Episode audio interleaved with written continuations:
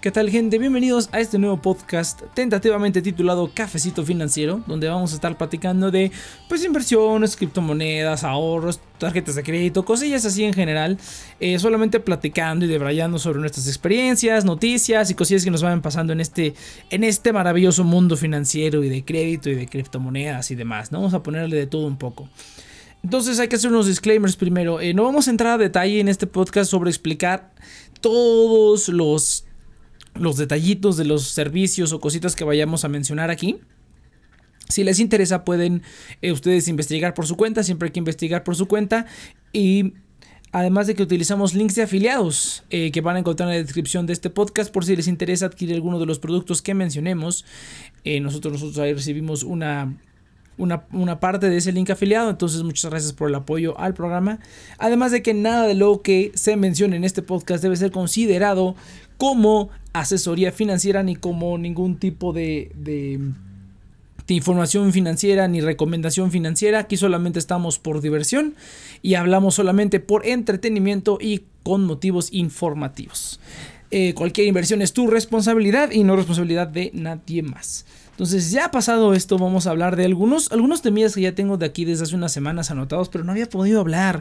El primero es los cambios en el Tauros, en el exchange de Tauros aquí en México. Para quien no lo sepa, Tauros es un exchange de criptomonedas con tarjeta de débito, en el que básicamente tú puedes transferir eh, pesos, comprar criptomoneda o pasar criptomoneda de otra wallet y... Em, ay, se me fue la onda.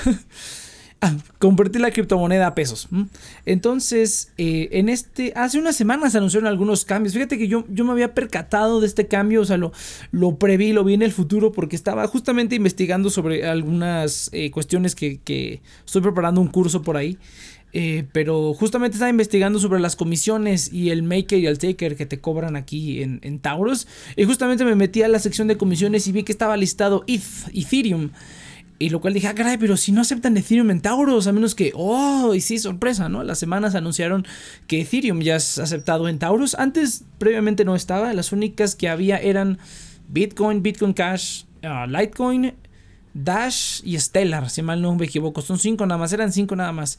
Esas cinco, si mal no recuerdo, son las únicas que, tenía. Oh, vamos a mover un poquito el micrófono. Que, que aceptaba el, exchange de Tauros. Sorprendente. No, no, sorprendente, pero sí me sorprendió un poco que no hubiera ningún ERC20. O sea, ningún. Ni ERC20 ni ningún eh, como Ethereum based. Eh, este es el primer, bueno, lógicamente es el primer Ethereum-based eh, token que van a recibir, lo cual se me hace muy bien y pues eh, abre la puerta. Se me hizo curioso que no hubiera nada de Ethereum y dije, bueno, por una parte está bien porque ahorita los, los gas fees pues están por los cielos, ¿no? Y van a estar yo creo por los cielos, ya todo el mundo está yendo el ETH. Hasta que saquen ETH 2.0 yo creo que no, nadie va a regresar a, hacer proyectos en la, en la network de, de, Ethereum. Entonces ya lo aceptan, está muy bien porque yo creo que es una de las más, más populares. Si Bitcoin es, es el oro de, las criptomonedas, Ethereum es la plata de las criptomonedas. Entonces, muy bien, la verdad, eh, creo que es de las que mantienen más su valor y ganan más valor siempre. Bueno, ya, para que no lo sepa, pues criptomonedas es súper volátil, no hay manera de, si de por sí no hay manera de saber si una acción baja o sube, pero creo que en las acciones hay unos poquitos más estimados. Pero criptomonedas son prácticamente suerte, prácticamente suerte, en mi opinión al menos. Entonces, y también hicieron cambios al cashback, desgraciadamente. Oh, sí, para quien no lo sepa, Tauros también te daba 1%, hasta 2% cuando empezó. Yo me acuerdo que cuando adquirí la tarjeta era 2% de cashback. Te dan 2% de cashback en la criptomoneda, hasta 2% de cashback en la criptomoneda de tu elección eh, por gastar. Es una tarjeta de débito, entonces tú gastas en pesos y recibes cashback en criptomoneda. Eh, que cuando recién empezó había 2% de, de cashback en, en Dash. Después lo bajaron a 1% y era el único 1% que tienen. También puedes recibir cashback en Bitcoin y en Litecoin, pero solamente el 0.5%. Entonces hace unas semanas dijeron que iban a retirar el cashback de, de Dash. Bueno, yo leí en el correo que eh, iban a retirar el cashback de Dash, pero todavía está listado, solamente que ya lo bajaron al 0.5%. Ah, pues, comprensible, la verdad, comprensible, porque creo que incluso cuando empezaron... Eh, 2% es demasiado, es bastante, bastante cashback para cualquier, para cualquier cosa y más por una tarjeta de débito. Creo que era bastante cashback y era muy muy bueno, obviamente. Eh, sí era muy bueno para durar demasiado. Entonces el 1% también estaba muy bien, la verdad. Sí lo, utilizaba bastante. Antes de tener una tarjeta de crédito con buen cashback, todo lo gastaba en débito porque pues me regresaban más me regresaba más. Y luego en, cripto, pues el tiempo que se tardan en pagarte el cashback son dos semanas. En ese tiempo a veces subía, a veces bajaba. En esos tiempos estaba muy, muy hacia arriba. La tendencia era muy, muy, muy hacia arriba. Y pues ganabas, ganabas mucho más en el cashback, ¿no? Ese 1 o 2% se convertía en mucho más. Entonces, ya que lo bajaran al punto 5%, pues sigue siendo el mejor cashback de una en una tarjeta de débito. Bueno, también está Clar, eh, para quien no lo conozca, Clar también. Eh, te da 1%, pero ese es al mes y tienes que hacer 10 compras al menos. Aquí era cualquier tipo de compra y te regresaban el 1%. Se te daban dos semanas en dártelo, pero en la fecha de corte era semanalmente. Entonces, si tú todas las semanas comprabas o hacías compras con, con la tarjeta de Taurus, cada semana te iban dando. Entonces, muy bien, la verdad. Eh, he tenido muy buena experiencia con... Eh, eh, unos detallitos. Unos detallitos para ser totalmente sinceros con el soporte técnico de Taurus, pero en general mi experiencia es, ha sido buena. Ha sido buena. Entonces, esa noticia es un poco triste ver que se vaya el, el 1% de cashback. Ojalá lo agreguen otra vez. Ojalá agreguen otros, otras criptomonedas con más, con más cashback. A mí, este... Cashback en Stellar a mí me encantaría, estaría muy bien. Pero pues veremos, veremos. Aún así creo que es un servicio que vale la pena. Ya les tuve que hacer una pausa rapidita porque no me estaba guardando el audio y mi contador me estaba troleando. Entonces vamos a seguir con otro tema. Sí, ya, es todo, lo que hay que decir por parte de Tauros. ¿Dónde están mis temas? Acá están, mira. Entonces vamos a seguir con la siguiente noticia más reciente. Que creo que esto ya también se había... Eh, bueno, lo publicaron los medios hace un ratillo. Pero no he visto que nadie más lo comente. Y es que Dupla ya fue regulada. Dupla fue regulada por la Comisión Bancaria de Valores. Y eh, no sé si la Conducef también se haya metido ahí, supongo que sí, pero el chiste es que ya está regulado o ya está en proceso de estar regulado, o sea, ya, ya lo aprobaron. Eh, para que les damos un, recuento rápido para quien no lo sepa, básicamente todas las plataformas fintech, todas las empresas que no son bancos, que no son entidades financieras reguladas, eh, pues funcionan bajo la ley FinTech. Entonces ya desde el 2018 creo que se publicó la ley, la verdad ya no me acuerdo, pero ya tiene varios años. La gran mayoría de las plataformas han metido sus sus eh, peticiones o sus papeleo para que las regulen, para que las aprueben y ya funcionen como parte del sistema financiero mexicano. Prácticamente todas, no, no se me ocurre ninguna que no lo haya hecho, tanto tarjetas fintech como empresas de crowdfunding y cualquier otra fintech que se les ocurra, prácticamente todas metieron su, su, su, petición para ser reguladas. Y hasta ahorita están recibiendo respuesta porque pues la pandemia, porque pues el SAT y todo este tipo de cosas toman tiempo. Entonces, hasta ahorita están recibiendo respuesta. Y una de las primeras en recibir respuesta fue Dupla, que me parece que salió en las noticias, la verdad no me acuerdo, creo que salió en las noticias. Eh, hay otra, hay otra de facturaje que me parece ya estaba regulada, pero la primera, o sea, también ya le dieron la autorización. Pero Dupla es la primera de crowdfunding que está haciendo. Es crowdlending, como le quieren decir, crowdfunding, crowdlending. Es la primera de crowdlending barra crowdfunding que está siendo regulada por la por la CNBB y pues la verdad muy bien, esto quiere decir que están haciendo todo muy bien. Yo también he escuchado eh, cosas buenas de Dupla. No he invertido, personalmente no he invertido en ninguna de las plataformas de fondeo colectivo. Eh, más que en una, de hecho, de una de, de, de, franquicias es donde yo he, he invertido. Pero de crowdfunding, tanto inmobiliario como de crowdlending, préstamos a personas, no he invertido en ninguna, la verdad. Eh, a ver si con esto pues me animo un poco, principalmente por la cuestión de impuestos, ¿no? Porque la manera en la que yo invierto es como de bajo, bajo perfil, por decirlo así. O sea, le dedico poquito tiempo y simplemente hago inversiones. Eh, si hago inversiones riesgosas, pues ando ahí en las acciones y en, las criptomonedas pero no le dedico mucho tiempo. O sea, las acciones y las criptos en las que, en las que invierto son... Eh, mido mucho el tiempo que le dedico a eso, entonces muy poquito. Y la verdad como que más carga fiscal eh, de invertir en algunas de esas em, eh, empresas, pues sí sería... Eh, sí me afecta un poco. ¿no? Entonces que ya lo estoy viendo, que ya lo estoy viendo porque sí, bien, bien lo han dicho el, joven, este que no me acuerdo cómo se llama, de My Primer Millón, que cerrarte a, no querer fiscalizar es cerrarte a nuevas posibilidades de inversión. Entonces sí, sí tengo muchas ganas de, de meterme a, fiscalizar todo bien y poder sacar los ingresos, ¿no? Porque es la única donde estoy, pues no he podido sacar nada porque, porque no les he podido dar las facturas, pero pues ya estoy trabajando en ello. Entonces Dupla ya fue regulada, la verdad muy bien, mucha más confianza. Si se pueden, si ya pueden hacer las retenciones, pues qué mejor, ¿no? Que bueno, lo ideal es que no te retengan, que hagas tu pago de impuestos. Pero pues bueno, ya con eso es una, es una ayuda más para la gente que no quiere invertirle tanto tiempo y hacer tanto rollo eh, con, con, el SAT y eso. Pero bueno, si se tiene que hacer, pues se hace. Y otra es M2Crowd. Yo también tengo cuenta en M2Crowd, no he invertido, pero tengo la cuenta, entonces me llegan también los correos de que aparentemente ya eh, les dieron como, pues no quiero decir ultimátum, pero ya el ultimátum de que, ah, ok, perfecto, creo que ya está todo. A partir de cierto día ya vas a empezar a, ya te vamos a soltar la, la, licencia. Nada más estamos revisando tu documentación, pero pues ya te la vamos a soltar. O sea que prácticamente ya va a ser regulada también. Que nada más están como en ese inter de que les den la autorización, pero que prácticamente ya está. Eso fue lo que mandaron un correo. Y pues muy bien también, porque M2 Crowd es tampoco invertido, pero sí veo que tienen muchos proyectos nuevos. A cada rato me llegan correos de proyecto nuevo, proyecto nuevo. Y como, les digo, tengo muchas ganas también de, invertir en estas de crowdfunding inmobiliario. Obviamente es, está muy padre que te permitan invertir a, a, esos bajos costos. Eh, y bajos entre comillas, ¿eh? porque, bueno, por lo menos para mí, ahorita, eh, 3 mil, 5 mil pesos, pues no se me hace mucho, pero el riesgo por esos 3 mil, 5 mil pesos de ponerlos en una plataforma fintech pues sí, aún así yo soy un poco reacio todavía. Yo todavía prefiero meterle a las fibras. Una disculpa por todo el ruido de fondo, pero todavía, todavía no consigo el micrófono que va a ayudarme con eso. Entonces habrá que aguantar las motos y las alarmas. Pero si todavía soy un poco reacio a las plataformas fintech, prefiero agarrar bien el modo todavía, o más bien prefiero la verdad las fibras. Las fibras que simplemente compras y vendes y eso es todo. Y no, no tienes que hacerle nada más a la fibra. Entonces yo ahorita estoy mucho con eso, pero creo que sí M2 Crowd, por lo menos lo, que he visto de los proyectos que tienen y que constantemente tienen nuevos proyectos.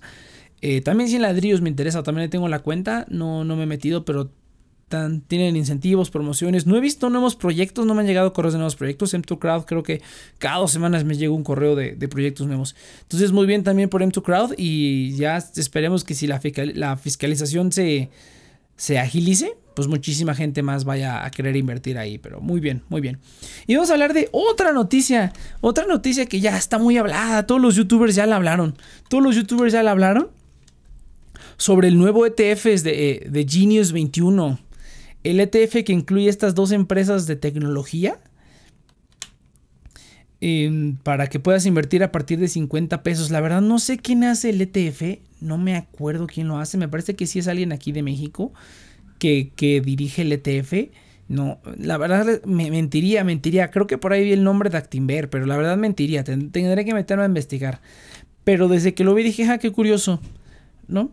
Y ya todos los youtubers hicieron sus videos. Creo que el, mejor, el mejor es el de, el de Omar, Educación Financiera. Creo que ese video está muy detallado, con mucha información. Si a lo mejor eres como, como beginner, así, este, principiante, intermedio, estás como avanzando, principiante, intermedio en inversiones. Creo que la información que trae es muy, muy buena. Eh, muy, buen video el de Omar. Si pueden, váyanlo, váyanlo a checar. Está, está muy padre. Omar, Educación Financiera ahí en YouTube. Eh, pero sí, es el momento de hablar también de eso, del famosísimo Index Ingenious, ¿no?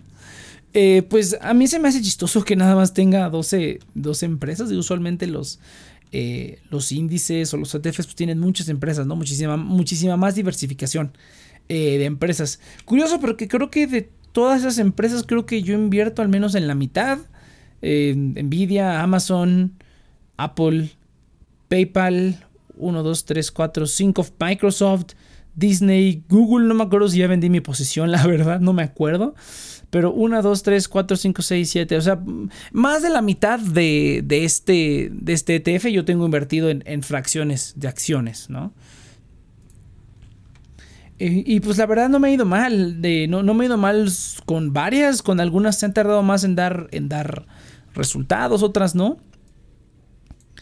Pero, pero se me hace, en términos generales, dejando de lado toda la cuestión de las comisiones y todo eso, que la comisión sí está muy alta y toda la cuestión técnica de cada cuándo se hace el reajuste de, de las acciones que van comprando y demás y demás. Eh, no sé, se me hace como algo que he notado de... de yo principalmente invierto en, en, empresas de tecnología eh, son de las que más, más sé, de las que más sigo las noticias y pues simplemente invierto en ellas, ¿no? Entonces, es últimamente, sobre todo, eh, los, los tech stocks, como le llaman. Voy a utilizar mucho el inglés porque todos los términos los leo en inglés todo el tiempo. Entonces, ni siquiera sé cómo traducir exactamente, ¿no? Todos estos, estos stocks, estas eh, acciones de tecnología, me cuesta trabajo traducirlo porque estoy muy acostumbrado a leerlo todo en inglés. Eh, no, no, es por mamón ni nada, simplemente así es como es. entonces a veces se me van a salir las palabras en inglés. Eh, pues la verdad es que sí está muy bien. Son, son empresas que la mayoría tienen un flujo de, efectivo brutal, ¿no? Google creo que es un ejemplo de los más famosos en que el flujo de efectivo de Google es brutal, brutal. O sea, cualquier empresa quería, querría acercarse a eso, ¿no? Amazon, Nvidia, Apple, ni se diga, ¿no? Entonces, eh, generalmente las empresas tecnológicas tienen muy buen flujo de caja, tienen muy buenas, muy eh, ganancias, muy buen net income, todo, todo está muy bien. Y pues dan, han crecido bastante, ¿no? Han crecido bastante. Apple, Amazon, todas han crecido bastante desde de 5 años para acá, ¿no? Muy buenos rendimientos. Yo incluso, que yo soy más como de swing trading. Yo soy más como de comprar cuando veo que baja y vender cuando veo que sube un, 10, 20%. Creo que es lo más que he sacado de, de, de las fracciones de acciones. Pero ya cuando veo que está 10, 20%, vendo, vendo, vendo y vuelvo a, y recompro en ese momento. Yo soy más como swing trader. No, el day trading sí no, no, no me gusta. Pero sí he notado que por lo menos últimamente, si han estado al pendiente en las noticias, últimamente todos los, los stocks de tecnología han estado cayendo brutal, brutal. Eh, brutal, brutal. Sí he visto que mucha gente sabe que son de, alto, de alta ganancia, eh, pero también son de alta volatilidad. O sea, cuando la gente ve que está cayendo, la gente se sale porque los tech stocks son así, se mueven muy fácil precisamente porque eh, tienen números, yo creo personalmente que es porque tienen números sólidos, pero las noticias de tecnología les afectan demasiado, que si una, ahorita ah, está todo este proceso de que parece que va a haber, se va a hacer el primer sindicato en Amazon eh, toda la cuestión del auto eléctrico de Apple cuando fue en su momento, eh, las ventas, los reportes, eh, todo eso afecta sobre todo a estas empresas y se mueven muy, muy drásticamente, ¿no? En un día puedes tener una bajada y subida de, del 5 a 10% sin problema. En una misma semana, en un mismo mes, suben 5 o 10% para arriba o para abajo, pueden irse más, más hacia arriba, 5% diario o 5% para abajo.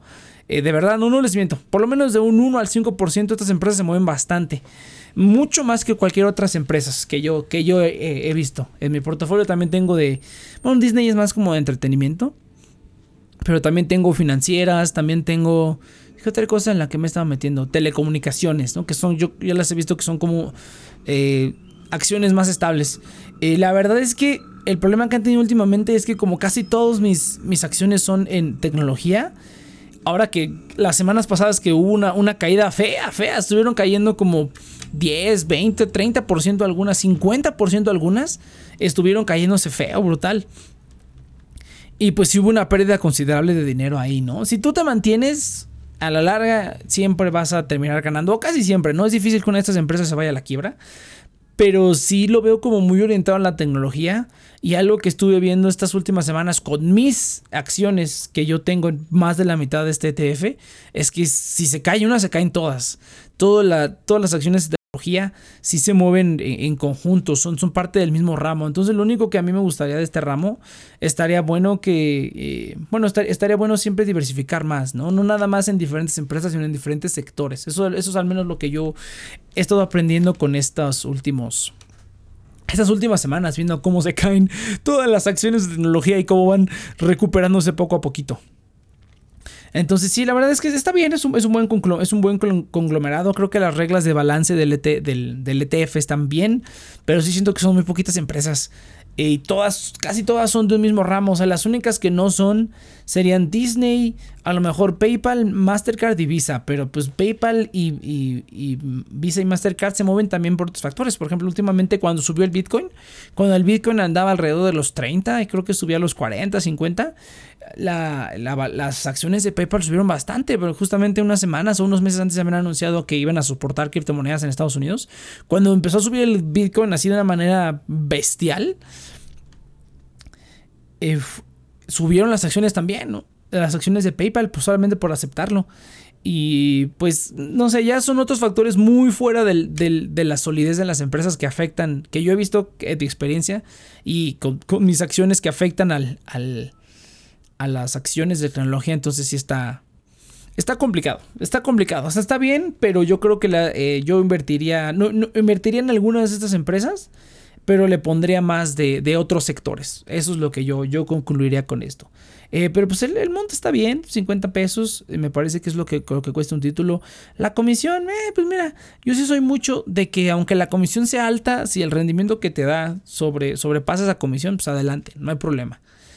pero pues sí hay que ver bien los números, hay que ver bien cuál es el rendimiento. sobre todo yo diría, por ejemplo, en, en ETFs para dividendos altos, hay algunos por ahí. ETFs especializados en dividendos altos, ahorita no me acuerdo cuál es la verdad. El SFIX, STIX, me parece. Son los ETFs ahí muchísimo más raros. Ninguno se puede comprar desde México, desde hecho. De hecho, tienes que tener una cuenta de un broker gringo o un broker de cualquier otro lado. No, no se pueden comprar esos, ETFs. Los únicos que hay son los más famosos, ¿no? VO, VB, todos esos, ¿no? Eh, pero dividendos altos en, eh, digo, ETFs altos en dividendos, eh, pues tienen una comisión altísima, que creo que ya va por como del más o menos, 0.6, 0.5. Creo que hay uno hasta de 0.8, de 1%, me parece. Pero pues los, dividendos que te dan andan por el 7%, 8%. Yo a mí no me importaría pagar 1% de comisión mientras el ETF me dé ese dividendo más lo que que el ETF, ¿no? Eh, pero eso ya es lo que, lo que, yo pienso. Pero sí es algo a considerar, ¿no? Si tienes poco dinero para invertir, eh, mejor, yo diría que mejor inviertes en, en otra cosa en, algo que, sea un poco más seguro, ya junto un poquito más de capital y ya le metes, a lo mejor compra una fracción de acción o una, una, una de las acciones. No es que, bueno, todas estas están arriba de los 100 dólares, ese también es el problema. Pero puedes comprar un, ETF, algún otro que tenga más, más tiempo. Eso es otro factor, sí es cierto, que mencionaron el, eh, mencionó en este Omar en su video. Es el tiempo que tiene. Tiene muy poquito tiempo. Yo creo que. Eh, ¿Cuánto será un buen tiempo? 10 años, no sé, 5 o 10 años. Un ETF generalmente es para largo plazo, tú lo compras para largo plazo. Entonces, eh, sí hay que, hay que dejarle mucho tiempo para ver cómo se comporta y de verdad si vale la pena o no. Y las modificaciones que le vayan haciendo. ¿no? Ahorita es un poco un experimento el conejillo de India si lo quieren comprar. Eh, pero bueno, yo no lo veo mal, pero eso es, esa es nada más mi opinión acerca del, ETF. Dejando todo lo lado, todo el lado técnico. Oh, malditas motos, no puede ser. Pero bueno, vamos a pasar. Ah, pues yo creo que a la última noticia. Yo creo que con esto terminamos este pequeño podcastito. Porque pues yo solo está difícil llenar media hora. Em, ya para los siguientes espero tener más gente. A ver a quién más reclutamos. Para que me ayude con este podcastillo. Pero sí. La última noticia que hay que comentar que me pareció bastante buena es que Visa ya va a aceptar cripto, ya va a aceptar pagos por cripto, ya Visa directamente va a aceptar pagos con cripto, pero pues tiene, tiene jiribilla, tiene truco esto. Y va a aceptar solamente USD Coin, que es una, una stablecoin eh, pegada al dólar, ¿no? Tiene el mismo valor que el dólar eh, para, para todos aquellos todavía neófitos. Entonces, pues sí, irse a la segura, ¿no? Una stablecoin regulada completamente, que incluso tiene su sede en Wall Street, en New York. Entonces sí se me hace, pues, irse a la segura, ¿no? Yo cuando dije, ay, Visa, eh, que Visa es, el especialista en tarjetas cripto. O sea, si ve todas las tarjetas cripto que yo conozco, la gran mayoría son, son Visa. O sea, la de la única que hay aquí en México que es Taurus, es Visa. Y de las fintechs extranjeras, eh, todas, crypto.com, eh, ¿qué otra cosa? La de, la de BlockFi, la tarjeta de crédito que tienen también es Visa. La tarjeta de, Swipe también es Visa. Y no me acuerdo ahorita de otras. La de Binance también es Visa. Todas son Visa. Creo que las únicas dos que no son Visa son la de Nexo y la de Uphold. Esas son las únicas dos que son Mastercard. Pero de ahí en fuera a Visa le encanta el cripto. Sí, le encanta el cripto. Pero aún así se fueron a la segura. Saben, saben que meterse de lleno al, al Bitcoin o así Está difícil, está difícil. Yo creo que está bien. Ya a lo mejor por ahí una reservilla de, de, USDC. Y que y ya después se aventuran con algunas otras cosillas con eh, el, Bitcoin Cash. Ojalá Bitcoin Gold estaría muy bien. Eh, que, pudieran aceptar pagos. Y a mí también no, sé por qué la gente insiste en pagar con Bitcoin. No, no. Pero bueno, eso ya, eso ya es opinión de cada quien. Recuerden esto es meramente con fines informativos y de entretenimiento. Nada de esto es eh, financial advice, ¿no? Nada de esto es eh, eh, consejos de inversión, nada, nada. Pero bueno, entonces muy bien. muy bien, la verdad que ya todo el mundo vaya a aceptar el más cripto. Yo invierto en cripto, me gusta el cripto. Eh, me, encanta, la verdad, está muy, muy, muy padre la idea y muy padre cómo funciona. Si te metes ya más a la cuestión técnica, es muy padre aprender y ver todos los proyectos que pueden salir a partir de, de, esta tecnología del blockchain. Está, está muy bien. Pero sí, yo no creo que la gente vaya a pagar este, este año o en unos años con cripto, la verdad. Yo creo que va a ser, más gente se va a meter sin duda alguna, va a ser un poquito más mainstream, pero va a seguir siendo como esas cosas que la gente normal no se quiere meter. Simplemente porque es, no es más complicado que, que, tener una cuenta de banco. Es más, yo creo que es más complicado luego utilizar una cuenta de banco, una aplicación de banco, que utilizar cripto. Pero aún así, yo siento que eh, la gente normal, los normies, yo siento que no lo van a adoptar tan fácilmente. Yo creo que ya tenemos muchísimos años eh, con el sistema financiero tradicional y que siempre va a ser necesario. O sea, siempre va a ser necesario que... Eh, o hay gente que siempre va a preferir tener algo en una empresa, en un lugar, en un eh, protegido, respaldado por, por, por instituciones de un gobierno, siempre va a ser preferible, ¿no? O sea, yo incluso a la fecha con que me encanta el cripto y tengo una cantidad, pues no, no sé si representativa, pero tengo una cantidad... Eh, ah, ¿qué, será? A lo mejor. Tenía, ah, tenía como a lo mejor el... Podría ser el 4%, 5% de mi portafolio era cripto. Ahorita ya lo redujo, lo, eh, lo, reduje porque tuve que, tuve que vender. Pero, porque hice una, una regadota. hice una regadota, la regué bien cañón y tuve que vender como 70 dólares de cripto. Que bueno, no es tanto, pero para mí sí era sí era una parte considerable. Em, no, no tengo tampoco tanto. Mi portafolio no es de mucho. Es, es, muy, muy, muy pequeñito mi portafolio.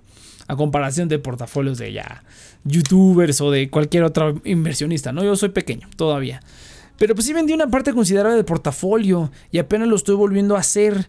Eh, y sí, sí está muy padre lo que te ofrece, pero aún así siempre, mi primer instinto siempre va a ser meter el dinero a, a un banco o a una Sofipo o a, los CETES o algo súper seguro que me va a dar un rendimiento seguro, por lo menos tenerlo ahí un tiempo y ya después veo si meto a otra cosa, ¿no? Siempre irme a lo seguro, a lo regulado primero, a las fibras, a las acciones o, o al, bueno, a los fondos de inversión yo no, yo no, yo no invierto, creo que en uno nada más a lo mejor.